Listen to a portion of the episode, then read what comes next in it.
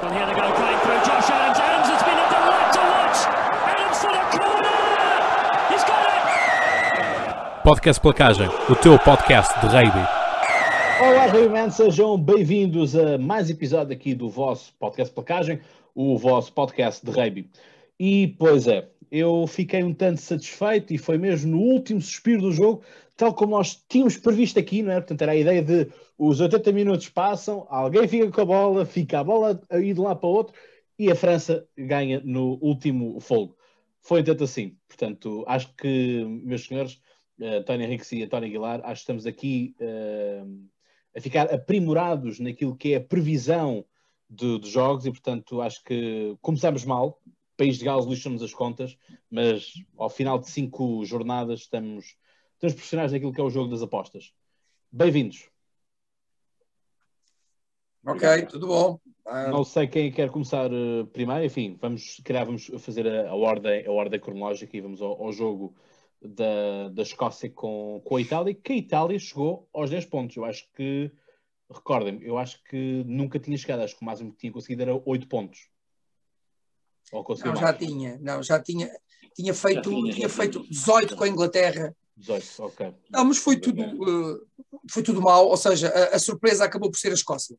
Ou seja, a Escócia conseguiu, vejam lá esta coisa, conseguiu bater na centésima, vigésima sétima edição do, do, do, torneio, conseguiu bater o seu recorde de pontos. Nunca na história do torneio das quatro nações, das cinco nações ou das seis nações, a Escócia tinha marcado 42 pontos no jogo foi preciso chegar a, a Murrayfield no sábado para 52, conseguir. 52. 52, desculpa, 52 pontos. Nunca tinha conseguido marcar 52 pontos.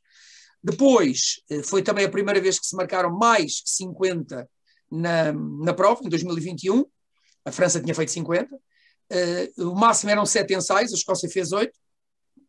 E também bateu o recorde desta temporada de a Itália de conceder o ponto de bónus, porque aos 28 minutos dois minutos antes do que tinha feito com Gales, já tinha sofrido quatro ensaios. E, portanto, realmente foi um jogo em que a Itália foi igual a si própria. Um, só para terem uma ideia, fiz aqui umas contas, foram marcados 80 ensaios no, no Torneio das Seis Nações deste ano, 40 foram nos Jogos da Itália. Portanto, nos cinco Jogos da Itália, 40 ensaios. Nos outros uh, uh, jogos, nos outros uh, nove jogos, houve também 40 ensaios portanto, uma média de 4,4 por jogo. Uh, o ano passado, só para terem uma ideia, marcaram 74 ensaios, portanto, mais 6 do que o ano passado, ainda falta um jogo. E há dois anos marcaram-se 84. Portanto, andamos mais ou menos na média, eh, faltando o, o França-Escócia. Um, como ia dizer, a surpresa realmente foi a equipa escocesa. Os três quartos foram brilhantes, todos marcaram, exceto defesa, mas os, os dois pontas e os dois centros marcaram cada um pelo menos um ensaio. O Duane van der Merwe exagerou um, e já tem uma marca extraordinária. Em nove jogos pela, pela Escócia, vai já com seis ensaios.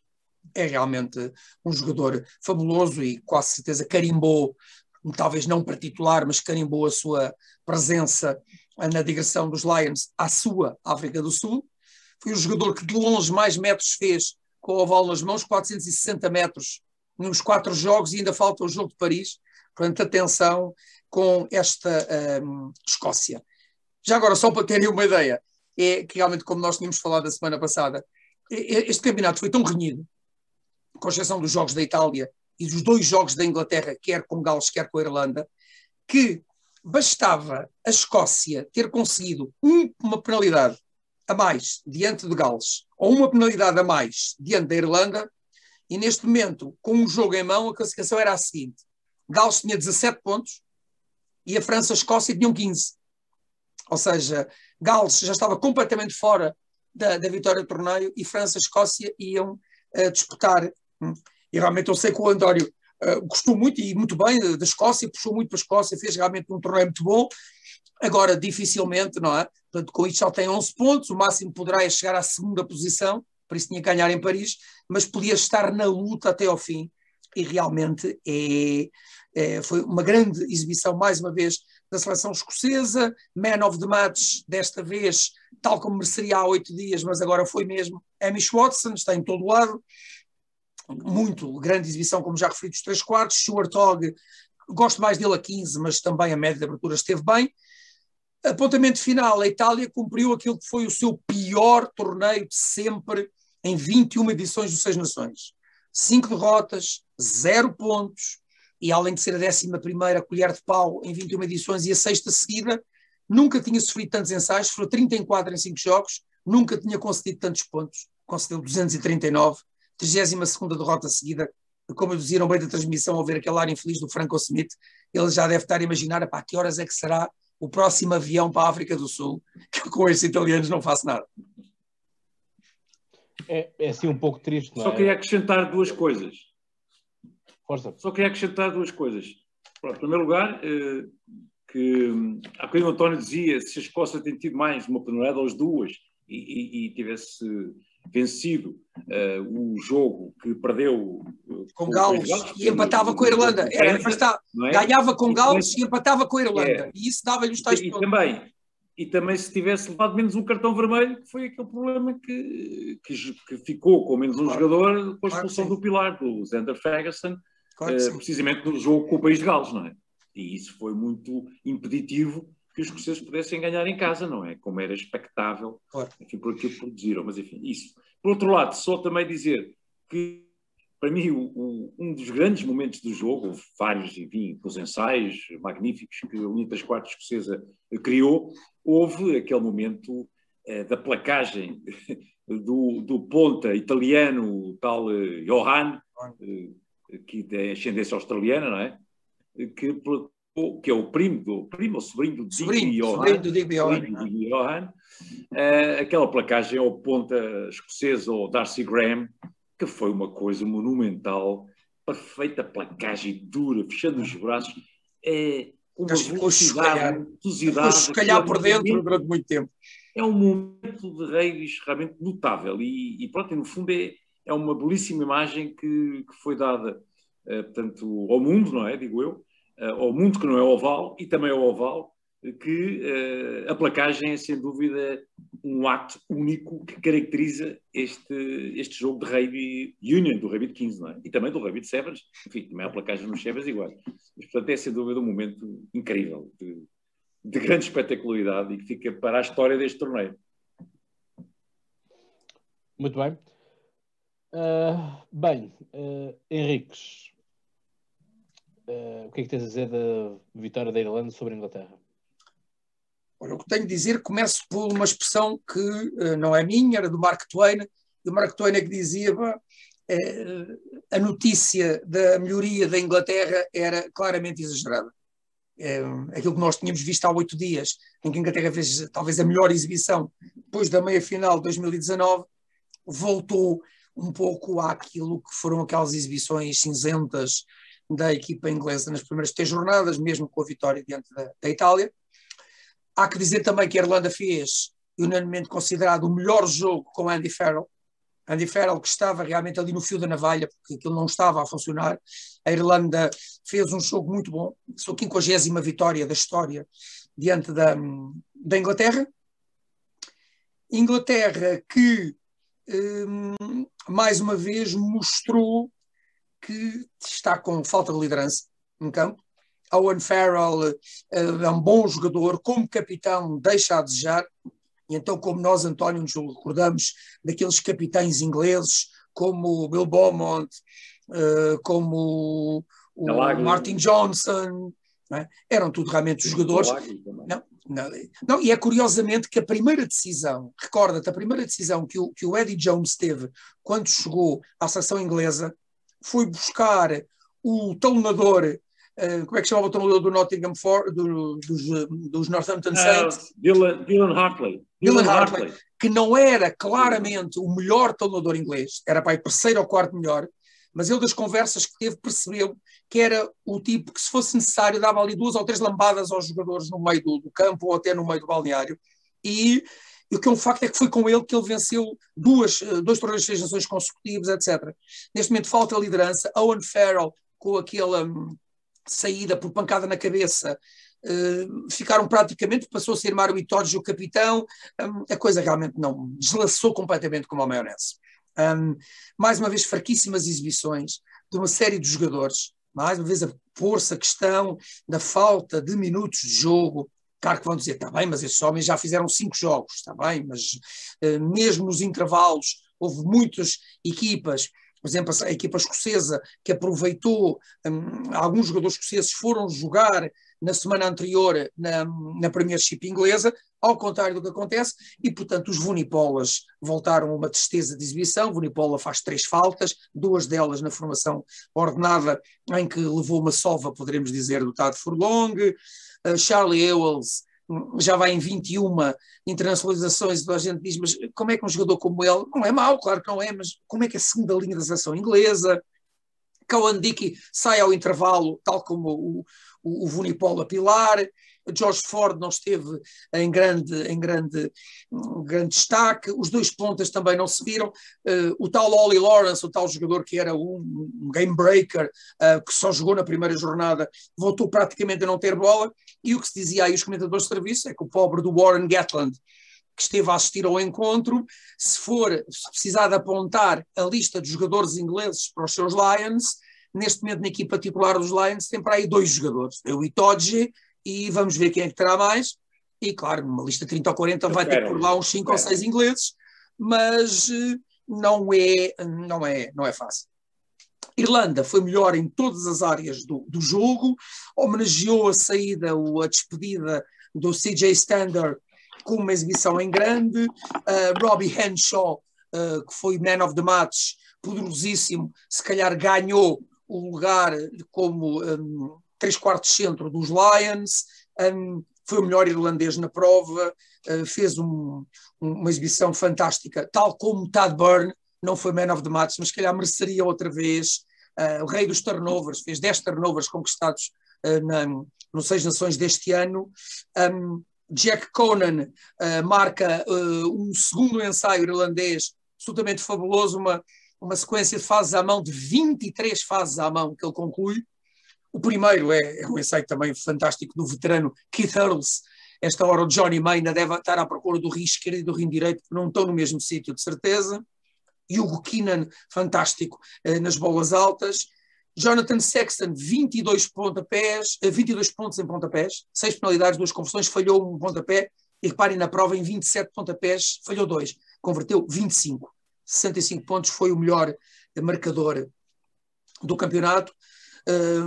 Conor Murray também regressou muito bem. Uh, Tad Furlong é aquilo que a gente já sabe, com a lesão do Kilcoyne, uh, Keane Healy entrou e, portanto, os veteranos estiveram ali muito tempo na primeira linha em que dominaram por completo a formação ordenada inglesa. E, tal como com a Escócia, um bocadinho mais distante, a Irlanda, que perde por 5 pontos com Gales, também com a tal expulsão, e perde por 2 com a França, por uma coisinha de nada, podia neste momento estar com o, o grande slam e com o triunfo e o jogo de país sexta-feira já não contava para nada. Ou seja, também mais uma vez a Irlanda uh, perdeu uma ocasião de ouro de poder uh, regressar ao torneio das, das seis nações. Rior. É, bem, sobre este jogo tenho em primeiro lugar que eh, em relação ao melhor jogador em campo Uh, havia vários candidatos, todos, todos pelo lado da Irlanda, naturalmente. Uh, gostei imenso da, da exibição do CG Standard, que ainda por cima, no, no, dia da despedida, o último jogo pela Irlanda, creio que estes elementos do júri, não sei quem é que está no júri desta, escolha do melhor em campo, eh, de vez em quando fazem, tem, tomam as decisões muito estranhas. Enfim, eu acho que o CG Standard não é uma questão afetiva, mas também algo, é até um tributo à, à sua entrega e à forma como ele uh, envergou e dignificou eh, a camisola da seleção da Irlanda. Creio que ele merecia a distinção do melhor em campo, sendo que temos também outro candidato fortíssimo, que seria o Ted Forlong. O Ted Forlong faz um jogo realmente notável.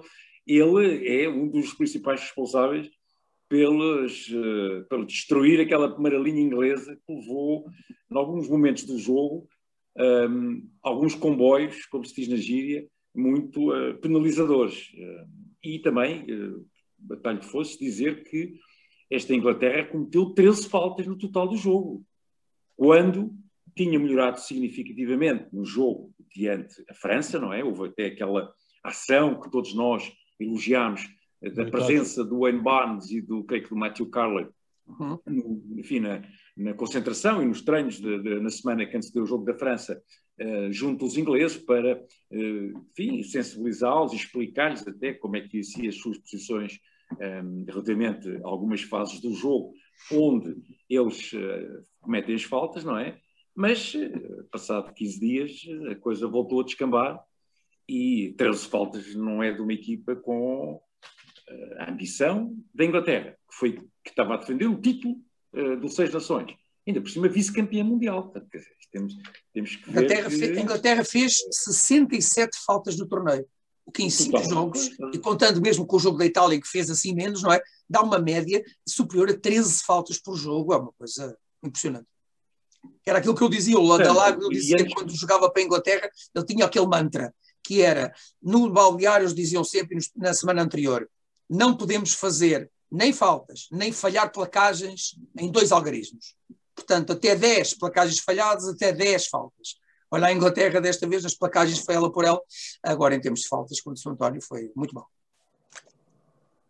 É, e, e, até antes que me esqueça, antes que me esqueça, e em termos globais do torneio, dizer que, sem dúvida, que a questão da disciplina é muito importante na decisão dos jogos hoje em dia, e aqui no Hemisfério Norte, eh, este torneio ficou marcado por algumas expulsões que influenciaram o resultado direto dos jogos.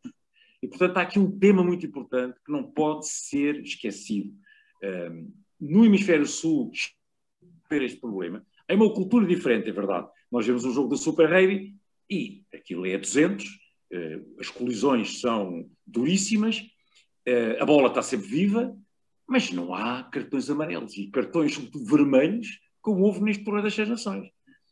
Portanto, uh, não sei se vai ter que ser uma, uma, uma decisão da World Rugby, uh, como é que isto tem que ser feito ou não. Se calhar os hábitos aqui no Hemisfério Norte têm outra, outros, digamos, outras instruções uh, por onde se guiam relativamente aos seus critérios de avaliação dos lances mais complicados disciplinarmente mas a verdade é que eh, este torneio foi muito influenciado pela questão disciplinar. E, portanto, e também, isso também se viu até no jogo decisivo desta última ronda, que foi o, o França-País de Gales. Evidentemente que isto não estamos a falar de futebol, nem, nem, nem estamos a, digamos, a criar aqui grandes polémicas, mas há que eh, encarar de frente este problema e tentar resolvê-lo. Porque ou nós adotamos a questão dos cartões vermelhos, aquilo que o Hemisfério Sul já adotou no Super Rugby à Teoroa, que é jogador que é expulso em qualquer momento do jogo, uh, enfim, se for na primeira parte, ou mesmo que seja na segunda, até aos 20 minutos da segunda parte, ainda é válido. O jogador vê o cartão vermelho, 20 minutos depois entra outro jogador para o lugar dele. E, portanto, isso teria, se essa, uh, digamos que nova. Nova, não é bem uma lei do, não é do jogo, porque não faz parte enfim, da, da World Rugby, mas eh, como é um torneio lá debaixo do Hemisfério Sul e é na Nova Zelândia, e aliás eles também já testaram também, uma, estão a testar também uma outra alteração, que é a questão do toque de meta da equipa que uhum. está a defender, não é? Não é pontapé nos 22, mas é, é pontapé de ressalto em cima da linha de ensaio. Portanto, quer dizer, eles estão sempre em evolução e estão sempre a tentar uh, agitar deixa, as deixa, águas. Deixa de ser Belé, deixa de ser a 5 metros. E corrigir, e corrigir determinadas situações que são uh, menos, menos próprias, não é? E não favorecem o espetáculo e não favorecem a equidade. E não. esta questão dos cartões vermelhos, se calhar é um, é um caminho que tem que começar a ser pensado. E isso é, é importante, por exemplo, neste jogo da Irlanda e Inglaterra, eu nem referi, quer dizer, a Inglaterra, até a jogar contra 15 irlandeses, só tinha seis pontos marcados, só tinha duas penalidades do Owen Farrell, só com o cartão vermelho ao Bundiaki, que marca o seu primeiro ensaio, falta lá claramente um homem lá atrás a, a fazer a cobertura defensiva ao Ben Yanks, e com o segundo, com o primeiro cartão amarelo, segundo cartão, mas este amarelo ao Conor Murray, é que então falta realmente dois irlandeses e conseguem realmente, eh, jogando até à ponta, marcar o segundo ensaio. Ou seja, em igualdade, pontual, em igualdade numérica, a Inglaterra não conseguia. Portanto, a força que neste momento, a, a, importância que os cartões amarelos e vermelhos estão neste momento a ter nas equipas e nos desfechos dos jogos é muito, é muito importante. Como, aliás, poderemos falar daqui a pouco, o António há de falar certamente no França-Gales. vamos, ainda bem que faz essa, ainda bem que faz essa transição já. Guilar, pega lá então na, no França Galos. Foi um jogo de sufoco, não é? Portanto, chegamos ao intervalo É verdade. 17 a 7. Foi- É verdade, 17, 17 ao intervalo, mas antes dos 20 minutos já cada uma das, cada seleções já tinha marcado dois ensaios, É verdade. 14, 14. Verdade. 18 Portanto, minutos, foi- 4 ensaios. Foi Extraordinário. uma entrada em campo realmente notável. Os jogadores tiveram, sobretudo, e isso é bom que se diga, antes de mais, tiveram uma atitude, claro, competitiva, agressividade, tudo isso, mas hum, tiveram uma predisposição para utilizar a, a bola, eh, que não é, não, não, enfim, normalmente não é muito normal eh, no Torneio das Seis Nações. Mas nesse aspecto eu creio que, em termos gerais, houve evolução. Vimos eh, muitos jogadores, eh, enfim, não estou, não estou a excluir a Itália, mas a Itália é uma equipa limitada. Mas sei lá, estamos a falar da Escócia, a Irlanda, eh, aliás, a linha das quartas irlandesa no jogo agora com a Inglaterra fez uma exibição realmente notável. Aquele ensaio do Keith Burles, aquele outro que o Keith Burles ia marcando com aquele grabberzinho do, do Jonathan Sexton. Era realmente uma preciosidade.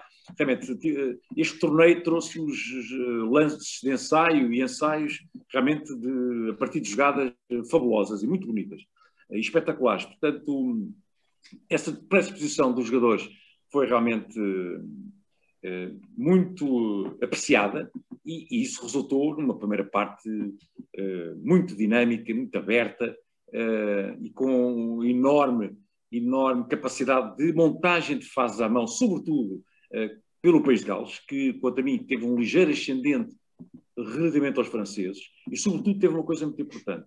Cada vez, enfim, nos primeiros 20 minutos, cada vez que a França marcou um ensaio, no pontapé de reinício, os galeses pressionaram e impediram que a França fizesse aquilo que é fundamental, que é receber a bola e, e colocá-la de novo dentro do meio campo do adversário. Isso só em termos táticos de controle das operações foi muito importante. E eh, houve, sem dúvida, mais tempo de posse de bola, mais fases a mão montadas por parte dos galeses e, eh, enfim, não conseguiram marcar um, nessa altura um terceiro ensaio, o marcador ficou a 17 pontos, mas há também que dar nota que os galeses estiveram muito bem eh, na formação ordenada, muito bem nos alinhamentos. Não me recordo de ver o País de Gales perder um alinhamento. Aquelas combinações que eles têm, sobretudo a utilização do Justin Tipridge, que é um jogador leve, metem-no quase no terceiro andar, não falha uma captação de bola. E depois, todo aquela, aquele coletivo que os galeses e o bom momento de, de grande confiança uh, individual dos jogadores e também, da, enfim, de, de toda a manobra coletiva foi, uh, foi muito importante para que o país de Gales não fosse surpreendido por essa entrada fortíssima dos franceses. Uma França que depois teve aquele, aquele momento de pouca sorte com a lesão do Mathieu Jalibert, num lance fortuito, é verdade, mas que, enfim, se fosse, se fosse o árbitro tivesse detectado, ninguém detectou, nem os, nem os fiscais de linha, era um lance, quanto a mim, passível, eventualmente, de um cartão amarelo. Mas também era um dos tais lances que era muito forçado, porque o, o 347 galês não tem qualquer intenção, é um movimento normal do cotovelo, o Jalibert baixa o rosto na placagem e é atingido enfim, no queixo e acaba por sair. Um, entrou um grande. Aliás, saiu um grande médio de abertura e entrou o habitual titular e foi um dos candidatos, aliás, a melhor jogador do torneio do ano passado, o Romano Tamac. Uh, entrou, entrou bem, não, teve, não, não se sentiu nenhuma quebra de produtividade da linha das quadras francesa. E depois, na segunda parte, eh, são 41 minutos e mais alguns segundos recheados de emoção, de tensão, de drama, de drama, uh, com um final absolutamente épico, épico. E é um jogo marcado, uh, todo ele, porque já vinha da primeira parte alguns lances, é marcado todo ele por, imaginem, são sete, sete intervenções do vídeo-árbitro.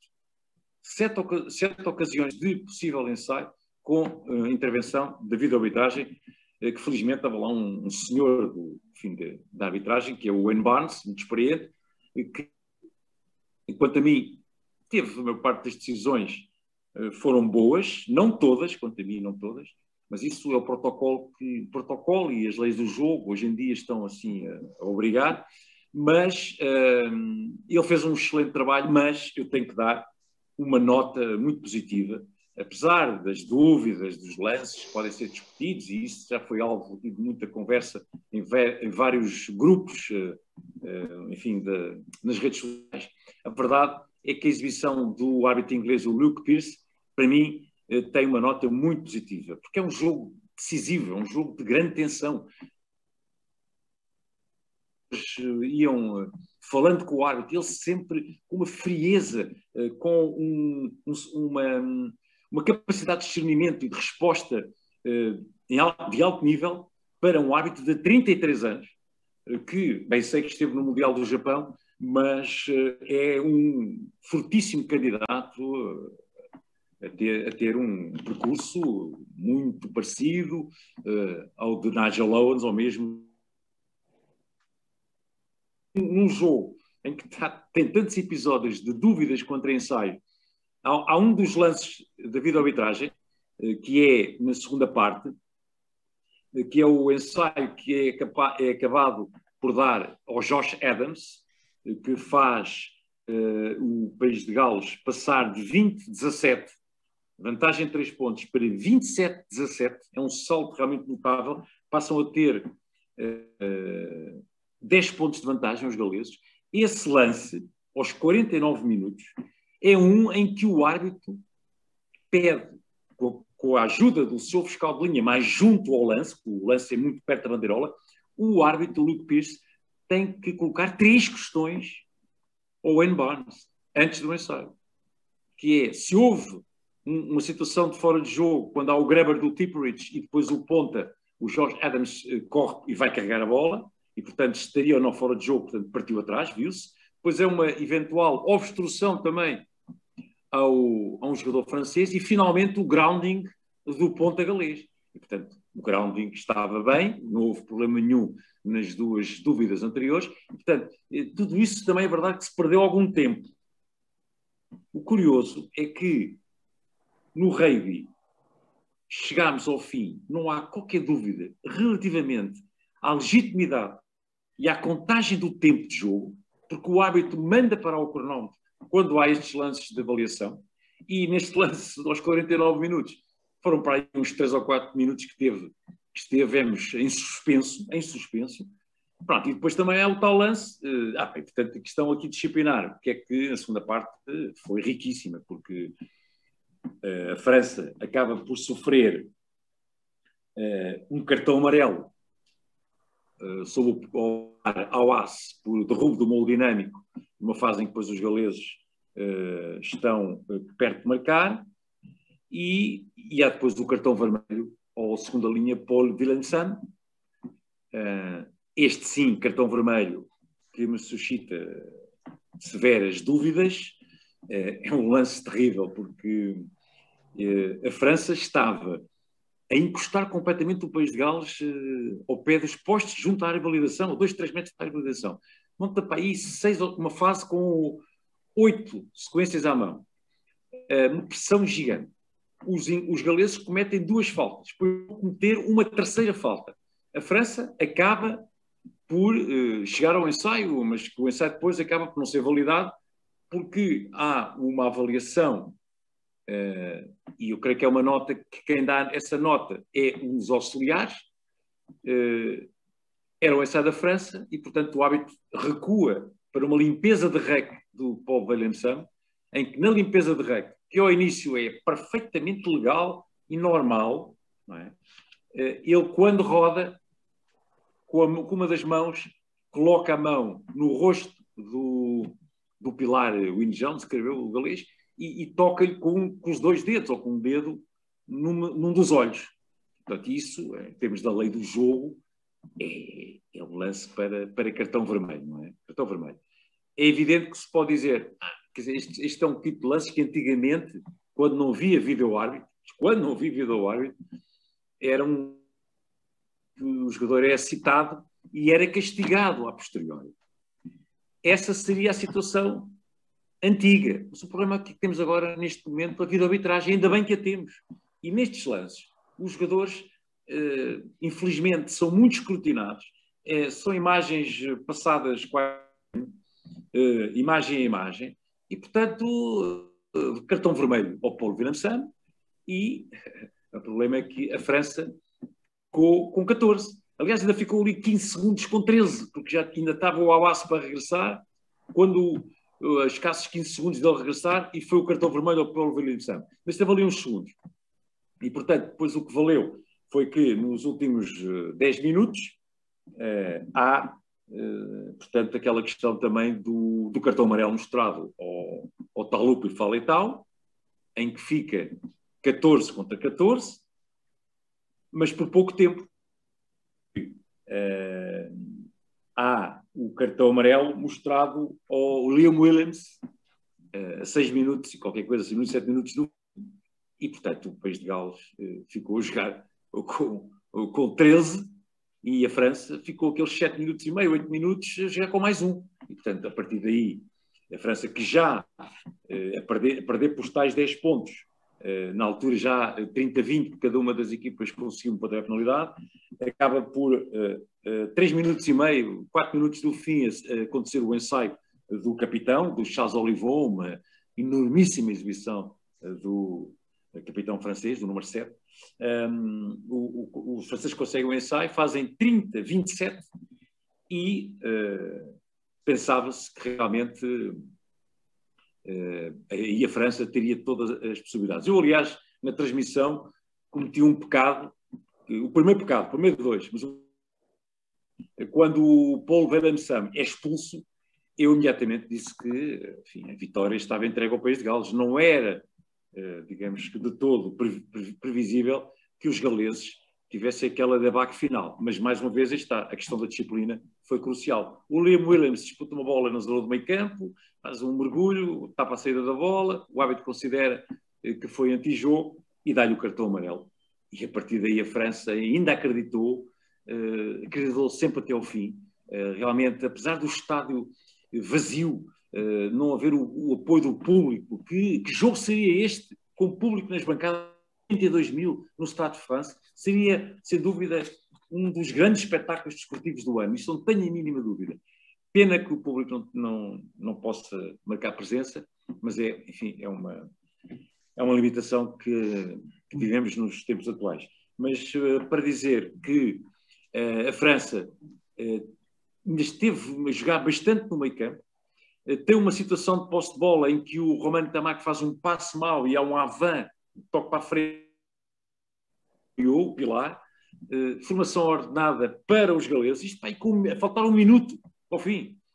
E há uma formação orada para os galeses, ganham a bola, fazem dois, dois pick and goes, andam ali a, e bem a tentar guardar a bola, mas depois num, num rec que eles criam na zona do meio campo, o, o Corey Hill faz um sealing off, mergulha sobre o seu colega que foi para o solo, porque eles estavam mesmo à espera que os segundos se esgotassem, e penalidade contra o, o país de Gales. Uh, o Romano Tamac mete a bola fora para o alinhamento, uns 22 metros, entrada dos 22 metros galeses, e depois o resto é história. São mais 5, 7, 8 fases à mão uh, dos franceses, com enorme capacidade de, de, apoio ao portador da bola, de continuidade, de acreditar, e, e depois é o lance fabuloso em que a bola chega, a, a, bola vai para a direita, vai para a esquerda, vai para a direita, andam a esticar a defesa galesa o mais possível, sabendo o que estavam a fazer. Eu creio que houve ali enorme lucidez da maior parte dos jogadores franceses, uh, apesar de terem um enorme coração, conseguiram ser lúcidos, uh, não perderam aquela derradeira uh, ataque à mão, foram muito consistentes, e depois o, o ensaio do Rei Stolan, que faz, que faz os 32-30, e, e o quarto ensaio da França, que esse foi o meu segundo pecado, porque com aquela excitação toda, com os cartões amarelos, com o cartão vermelho, a minha contagem dos ensaios acabou por ficar falseada e era, sem dúvida, o quarto ensaio da França e uma explosão de alegria enorme, porque era o ponto bónus ofensivo e os cinco pontos que a França precisava precisamente para, para, para continuar a corrida, sendo certo que o ponto bónus defensivo que os galeses conseguiram somar, marcaram uh, três ensaios também, mas na segunda parte, a partir dos 20 minutos, 25, uh, os galeses não criaram junto da Federação Francesa, nem foram praticamente aos 22 metros. Um, só nos primeiros 20 minutos da segunda parte é que andaram por ali, mas um, aquele ponto de bónus defensivo permitiu que os galeses fizessem os 20 pontos e agora temos ainda o França-Escócia, que era aquilo que no fundo nós queríamos e até a nossa previsão foi nesse sentido, foi que uh, o resultado fosse de molde a que as coisas ficassem ainda por decidir no França-Escócia. Um, e, portanto, a tarefa da França, posso já falar dela, a tarefa da França é realmente dificílima, tem que ganhar, marcar o ponto de bónus, fazer o ponto de bónus ofensivo, portanto, marcar a meta mínima dos quatro ensaios, mas até era bom marcar mais um ensaizito, quiçá até, creio que dois, mas isso são outras contas mais complicadas, portanto, uh, para além dos, do ponto de bónus ofensivo e os quatro ensaios de meta mínima, a França tem que ganhar pelo menos por 21 pontos, porque neste momento uh, são 20 pontos uh, de melhor diferença de pontos marcados e sofridos gol dos galeses e a França é obrigada a ganhar por 21 pontos. Se ganhar por 20, tem que marcar, porque creio que o País de Gales tem mais cinco ensaios obtidos neste momento do que a França, e portanto, não é? E a França tem que marcar seis ensaios, porque o, terceiro, o, o segundo fator de desempate não é o confronto entre ambos. Não, o segundo fator é o número total de ensaios, o maior número total de ensaios marcados no torneio. Portanto, eh, as contas francesas são realmente muito difíceis. Mas, é, não sei, a Escócia, a Escócia está um osso duro de roer. A Escócia, atenção, como disse o António, o António há bocadinho, também tem os olhos postos num possível uh, segundo lugar, não é? O que seria excelente. E a Escócia também quer fazer uma, uma, uma segunda proeza neste torneio, porque ganhou no jogo de altura em Twickenham, na Inglaterra, creio que 37 anos depois, não vencia os ingleses em casa, e já não ganha há 22 anos em Paris. Portanto, seria também uma meta muito interessante da equipa de Gregor Townsend uh, estragar a festa dos franceses e hum, poder alcançar o segundo lugar. Portanto, ainda há muita coisa em jogo e vai ser um, um jogo realmente uh, que está a ser aguardado com enorme expectativa e creio que vai haver espetáculo. A França provou ter argumentos, ter qualidade por todo o lado. Uh, já sabemos que o Mathieu Jalibert não pode jogar, uh, portanto a pancada sofrida na cabeça ele tem que ficar ao abrir o protocolo, que duas semanas parado, portanto vai jogar o Romano Tamac, tudo indica, mas existem armas suficientes do lado da França, porque uma equipa que marca quatro ensaios nas condições que alcançou ao País de Gales, equipa que, enfim, era a grande favorita e que tinha demonstrado realmente ter uma solidez defensiva muito apreciável, e basta dizer que, por exemplo, uh, os três uh, melhores placadores do torneio são três galeses, é o Kipridge, é o Foletau e é o Halloween Jones, e por falar no capitão galês, apenas dizer que fez-me pena o ar de enorme desilusão do Halloween Jones, porque era uma meta que o País de Gales realmente perseguia, o Grand Slam e o título no Seis Nações, e também para ele próprio, uh, o capitão galês ia, ia somar o seu quarto Grand Slam uh, da sua carreira. E com um jogador já com 35 anos e que vai fazer 36 em setembro, e que ainda tudo indica irá ser convocado e será possivelmente o capitão dos Lions na eventual ligação à África do Sul, era mais um, um salto na carreira realmente gigantesco e eh, para além do número de test matches que ele já cumpriu, não só pela seleção do País de Gales, como também os nove, já tem 157 jogos internacionais, somando os nove com os Lions, portanto vai ser muito difícil eh, bater este recorde e o Aaron Jones vai eh, perdurar na história dos jogadores mais internacionais e mais influentes eh, na história do jogo. Doutor Henrique, algumas estatísticas que queres partilhar? Sim, eh, como dizia ontem da equipa, este foi um jogo para a eternidade. Um, o Hitchcock nunca fez uh, nenhum filme sobre rugby. Se fizesse, podia ter usado este, um, este jogo, porque parecia, parecia realmente um filme de Hitchcock. E, um, aos 18 minutos já havia quatro ensaios, um, marcaram sete no jogo e portanto, os últimos dois foram realmente nos tais uh, minutos finais, um, o derradeiro ao minuto 81, 31, portanto, 1 minuto e 31 segundos depois dos, dos 80 minutos. Como, dizias, como dizia a equipe, um, levaram a maior parte do jogo a dizer como é que é possível que um país ou um principado tão pequenino consiga ter uma equipa de rugby, consiga montar uma equipa com estes jogadores, com um universo tão pequeno comparado, por exemplo, com o nosso francês, é hum, impressionante. E, portanto, ficaram realmente uh, muito. Um, uh, ficaram fãs realmente desta equipa uh, galesa, dizendo que ainda por cima foi a única equipa do Torneio das Seis Nações que conseguiu perceber como é que joga a equipa francesa, conseguiu desmontar o jogo da equipa francesa, coisa que, segundo eles, nem a seleção inglesa, apesar de lhes ter ganho, uh, conseguiu fazer. E, portanto, foi um grande chapeau foi retirado aos, aos galeses. Galeses que realmente tiveram grandes figuras, um, por exemplo, o Dan Biggar, além de ter marcado 20 pontos, fez realmente uma das melhores exibições há muitos, muitos anos, meses, que há muito tempo que Dan Biggar não jogava tanto pela equipa galesa, e depois realmente aquele momento final é que realmente ninguém esperaria que dois jogadores mais experientes da seleção do país de Gales, dois Lions, como o Toby Faletau e o Liam Williams, deixassem realmente a equipa um, em inferioridade numérica. Eles que, com o cartão vermelho ao Paul Williams, estavam com 15 contra 14, rapidamente se viram uh, uh, 13 contra 14 e um, foi aí mesmo que, uh, com esta inferioridade numérica, com a bela circulação de bola, com a inversão do Charles Olivon, a bola chega realmente ao, ao Brice e, portanto, acaba por ser uma vitória uh, francesa que, talvez por acreditar, um, acaba por ser justa, temos que o dizer. uma referência só ao final àquilo que vai custar à França eh, na próxima sexta-feira, só para terem uma ideia, desde 1968, ou seja, nos últimos 52 anos, a França ganhou à Escócia por mais de 20 pontos em quatro ocasiões. Quatro em 52. Foi em 77, 97, 2003 e 2007. Portanto, há 14 anos que a França não consegue ganhar por mais 20 pontos à Escócia. Na altura, em 2007, foi até com grande facilidade. Foram por 46-19, portanto, 27 pontos de diferença. Nesse ano, em 2007, a França venceu o torneio. Foram, foi sempre em Paris, portanto, as quatro vezes foram sempre em Paris. E, portanto, vão tentar agora que seja uma quinta vez.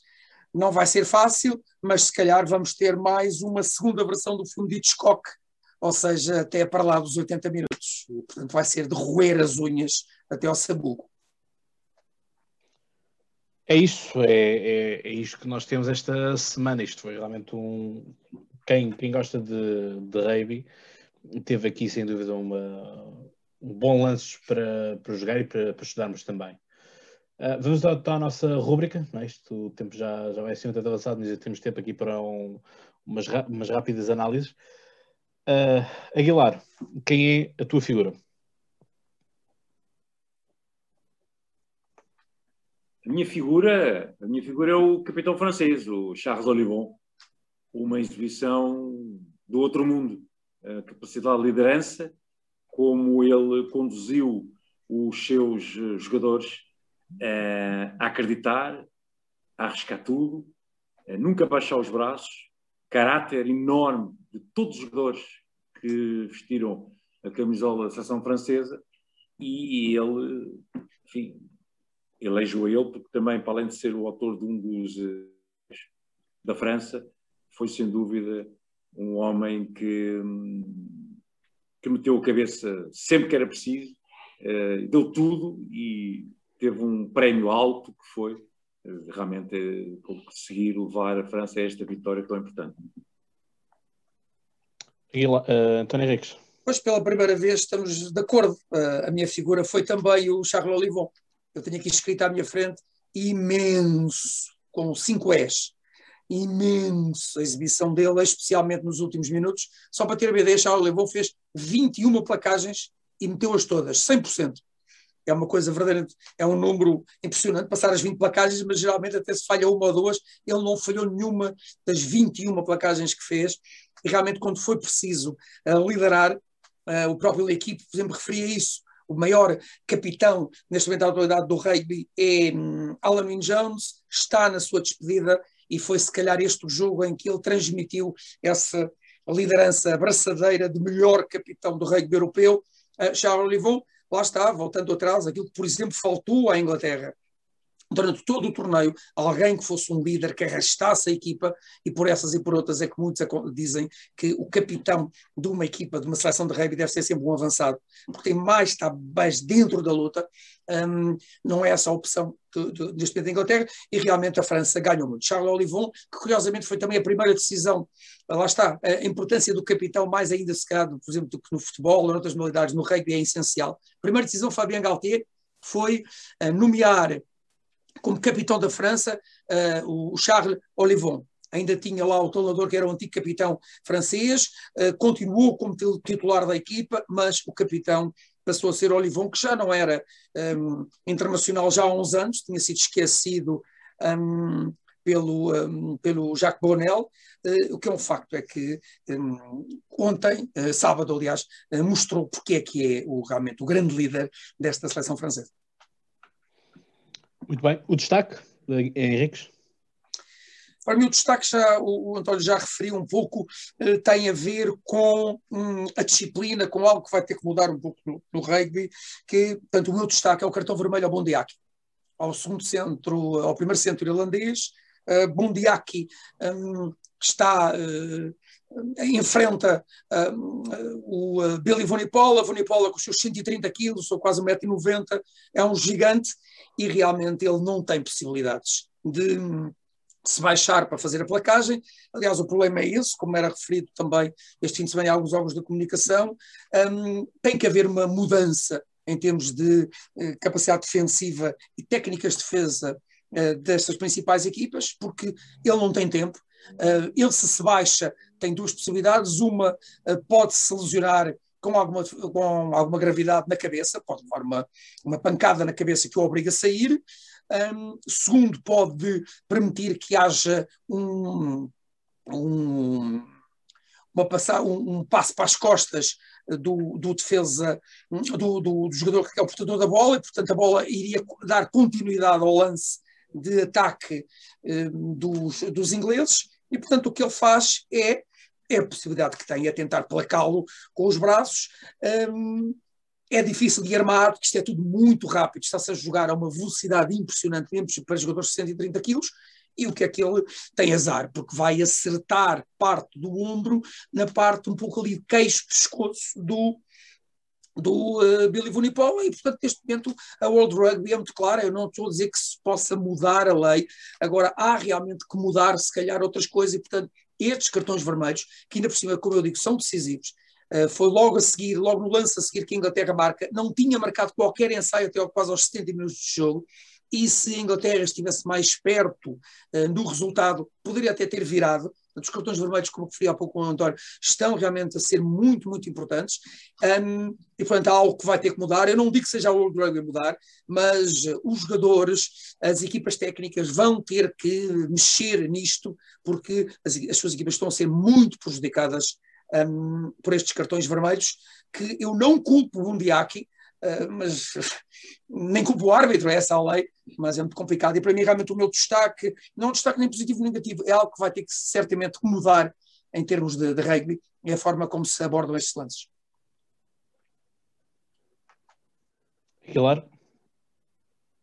Ora bem, o meu destaque vai para a equipa de arbitragem no seu todo do França-País de Gales, com principal foco no eh, árbitro inglês Luke Pierce, que teve uma, uma frieza, um calculismo, uma classe, a maneira como lidou com os jogadores.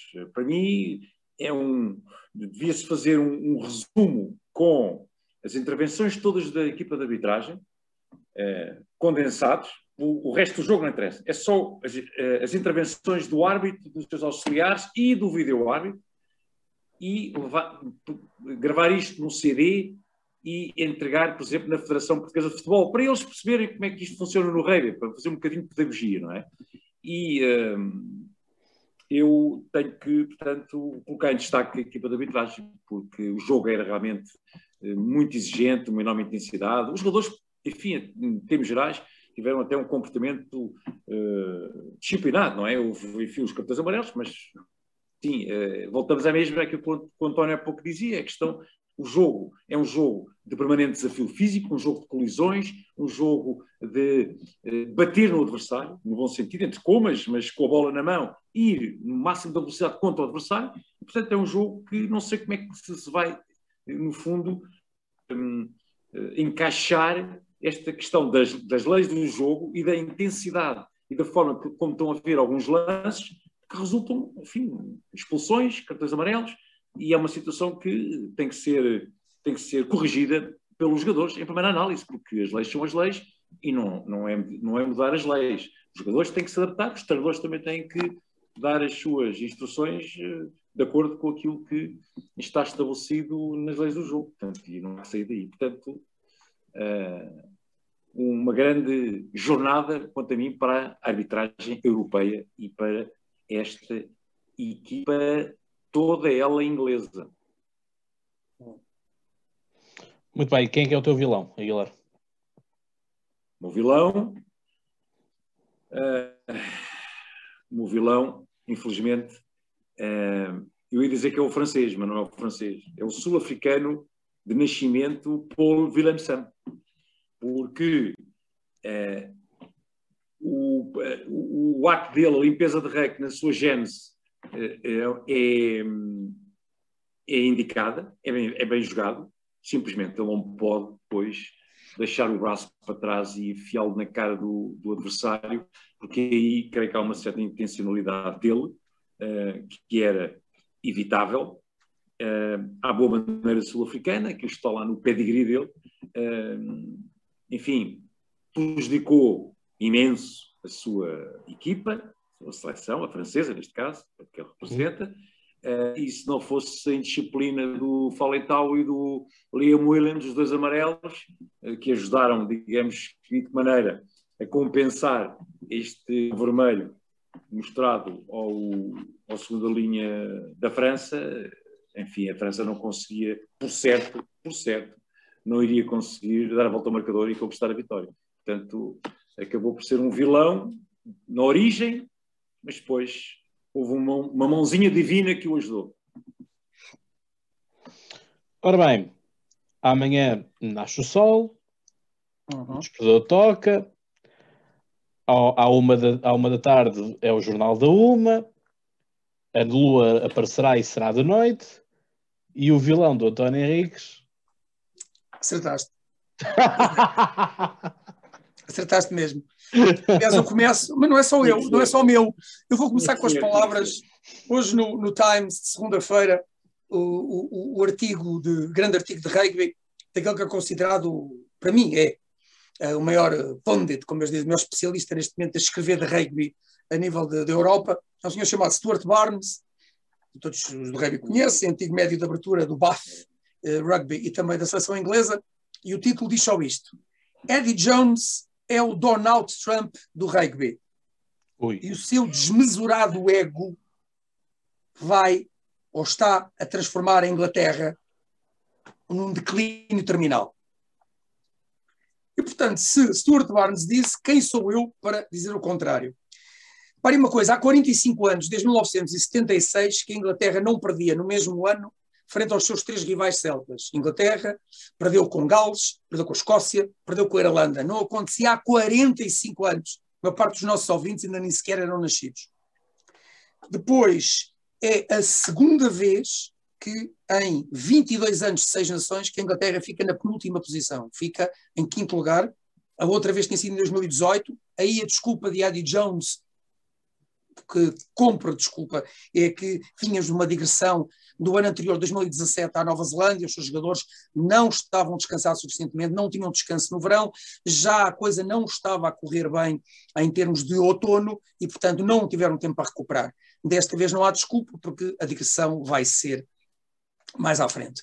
E, portanto, Eddie Jones uh, foi seu, as suas convocatórias recheadas de jogadores sem ritmo, perdeu uma oportunidade de ouro de dar competição, de dar visibilidade a jogadores como o médio de abertura Joe Simmons ou como o número 8 do Exeter, os dois do Exeter, campeões europeus ingleses, Sam Simmons, o melhor jogador europeu de 2020, não estava sequer na equipa. Jack Willis, o melhor jogador da Premiership, eh, também coitado, entrou, lesionou-se ao fim de 10 minutos, mas só foi, só foi chamado já depois de muita gente protestar com ele.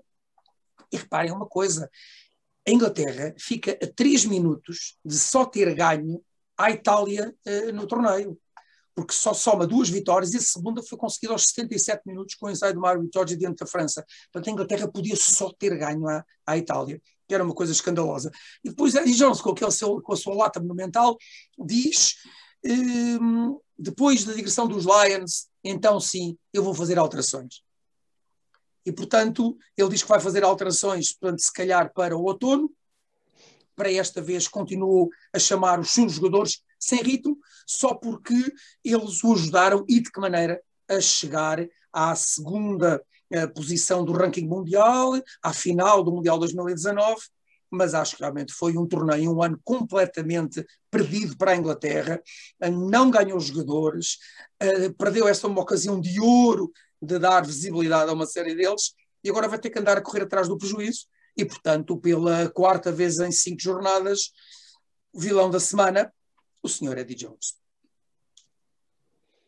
Pronto, acho que terminamos assim com, com um clássico, não é? Portanto, já que foste falar o, o do Alfred Hitchcock, porque não também terminar com um clássico, uh, enfim, uh, o Eddie Jones deve-te deve olhar para ti como se fosse um lobisomem ou um vampiro que, que ataca quando, quando acaba fico, o jogo. Fico contente é quando o Stuart Barnes escreve um título desses, não é?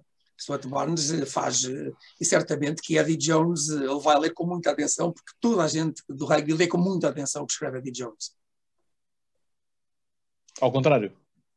Hum, desculpa, o que escreve Stuart Barnes é sempre lido com muita atenção e muito gosto, com exceção, já agora podemos dizer, do meu amigo João Paulo Bessa, que considera Stuart Barnes um colonialista porque acho que ele diz que ele percebe imenso de rugby, mas quando fala do país de Gales é sempre muito colonialista e, portanto, é o único defeito que ele encontra no Stuart. Eu nessa parte não encontro. Acho que o Stuart Barnes é ótimo, analisa muito bem os jogos e, e pronto. Pronto, isto o que vale é que cada um é livre de ter as suas opiniões e, portanto, as coisas passam por aí. Claro. Uh, portanto, a festa está ainda um pouco adiada para a próxima sexta-feira, não é? Portanto, Sexta-feira, não é? Sim. Dia 24. Sexta-feira, uh, às 8. 26. Uhum. E portanto. 26. Lá, 26, 26, desculpa. Uh, 26, lá estaremos. Quer dizer, eu pelo menos estarei, não é? Uh, se calhar vocês podem não estar assim com tanto entusiasmo, mas uh, vamos ver. Vamos ver se, se é possível estar às 21 pontos. Uh, enfim, mandei-vos mensagem na altura né, para, o, para o nosso grupo a dizer que ainda era possível, não é? apesar de eu saber que é preciso um esforço enorme 21 pontos uh, são, são basicamente quatro ensaios, não é? quatro ensaios bem conseguidos. Ou, ou quatro ensaios, qualquer, mais qualquer coisa. Ou Sim. então uh, podem ser também. Uh, sete penalidades? Sete, sete penalidades. sete pistas 21. Portanto, pode-se. Não se esqueçam que a Escócia é a equipa que, com menos placagens falhadas do torneio. Claro, também fez menos jogos que os outros, mas tem defendido muito, muito, muito, muito bem. Sim. Não, vai sempre bom. Vai sempre bom. É, portanto, vamos ver. Vamos ver se, se o Galo, se o Galo canta. Enfim, eu se, se a França ganhar, não, não prometo como é que será o meu festejo, mas será algo impossível, depois conto-vos. Uh, certamente. Se, se perder, pronto, não, não apareço cá. Uh, claro que apareço, claro que apareço. Uh, portanto, é isto. Obrigado uma vez mais por terem estado aqui deste lado. Uh, vamos terminando este, este nosso bloco da, do Torneio das Seis Nações. Falta só apenas mais um jogo. Isto, enfim, o tempo voa, não é? Muito rapidamente. Este será já o nosso 16 episódio, portanto, número 16. Portanto, já passámos, já estamos no banco de suplentes, portanto, já estão 15 jogadores em, em campo. Já vamos no, nos suplentes. e assim é, e, portanto, esperemos nós ter aqui um grande plantel sim, uns 40, 50 jogadores, um plantel grande que é para, que é para rodar bastante. E já percebemos que, tendo aqui o, o, o António Henriques, jogam todos. Portanto, isto não é Eddie Jones, que só, que só jogam aqueles, e portanto as coisas, as coisas passam, passam por aí. Portanto, em 3, vamos então para o nosso grito de guerra. Em 3, 2, 1, Olá!